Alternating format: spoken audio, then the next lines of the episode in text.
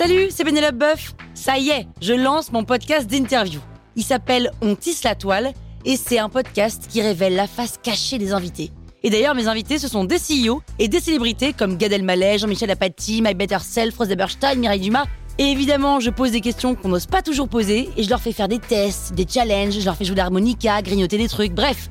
Rendez-vous sur On tisse la toile pour découvrir une interview tous les lundis. Ciao Sur écoute.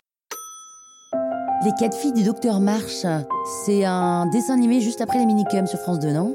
Vous écoutez Krusty Book, le podcast qui résume les livres en vous spoilant le hook.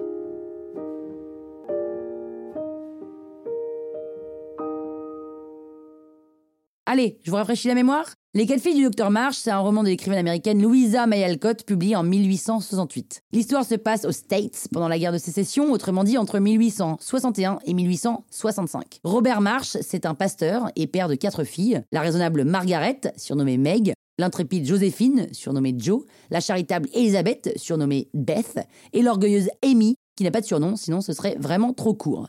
Et Robert, donc, est engagé comme aumônier au cours du conflit. Les quatre sœurs vivent à Concord, dans le Massachusetts, et pendant l'absence du père, elles doivent donc faire face aux difficultés de la vie quotidienne, avec l'aide de leur mère et de leur fidèle domestique Hannah. Autrefois, la famille était riche, hein, mais ça c'était avant que Robert fasse faillite, en aidant un ami dans ses affaires. Et c'est marrant, là, vous vous dites sûrement, mais il est où le docteur? Eh bien, il boit des coups avec le facteur, c'est ça? Eh bien, pas du tout. Robert, il est bien pasteur et il est bien le père des quatre adolescentes. C'est juste en fait que le mec, qui a traduit le livre en français en 1880, a voulu effacer les références religieuses du texte. Pasteur, docteur, ça rime quoi Voilà, affaire réglée. En fait, c'est les quatre filles du pasteur Marche. Mais bon, revenons à l'histoire. Meg, l'aînée, a 16 ans au début de l'histoire. Elle est très jolie, intelligente, discrète, aimable, douce, mesurée, bref, ce qu'on attend d'une femme à l'époque. Pour aider financièrement sa famille, elle donne des cours aux enfants des voisins. Et Jo, la cadette, elle, a 16 ans. Elle est en quelque sorte l'avatar de l'autrice dans son livre. Elle est audacieuse, impulsive, courageuse, mais aussi très colérique. Elle a des très beaux cheveux noirs, qu'elle vend d'ailleurs plus tard pour aider sa famille. Elle tient aussi compagnie à sa vieille et riche tante March, qui aurait préféré adopter une des quatre filles en échange d'une rente, mais là, Robert et Marie ont refusé. Du coup, elle a déshérité son neveu, mais bon, bref. Comme elle s'ennuie, elle embauche tout de même Joe comme lectrice, parce que Joe est passionnée de littérature et rêve même de devenir écrivaine, ce à quoi elle parviendra d'ailleurs, puisqu'elle vend ses textes à la fin du premier tome.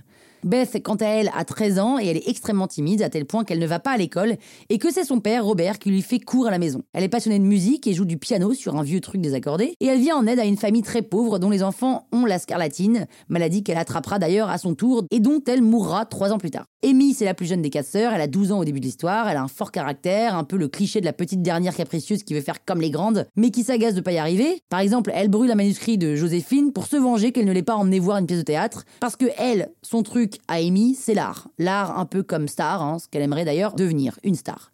Avec tout ça, on ajoute des histoires de cœur, bien sûr. Meg est amoureuse de John, mais ses parents trouvent qu'elle est trop jeune pour se marier. Alors John s'engage dans l'armée pendant un an, il revient blessé. Mais bon, finalement, ils se marient et ils ont même des jumeaux.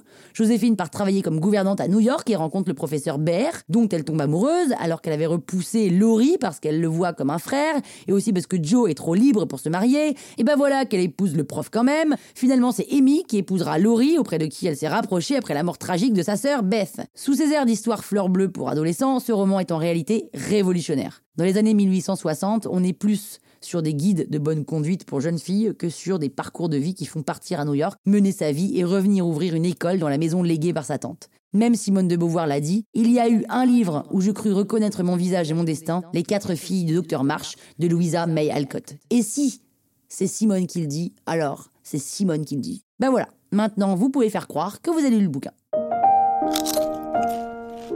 Hein La toile sur écoute.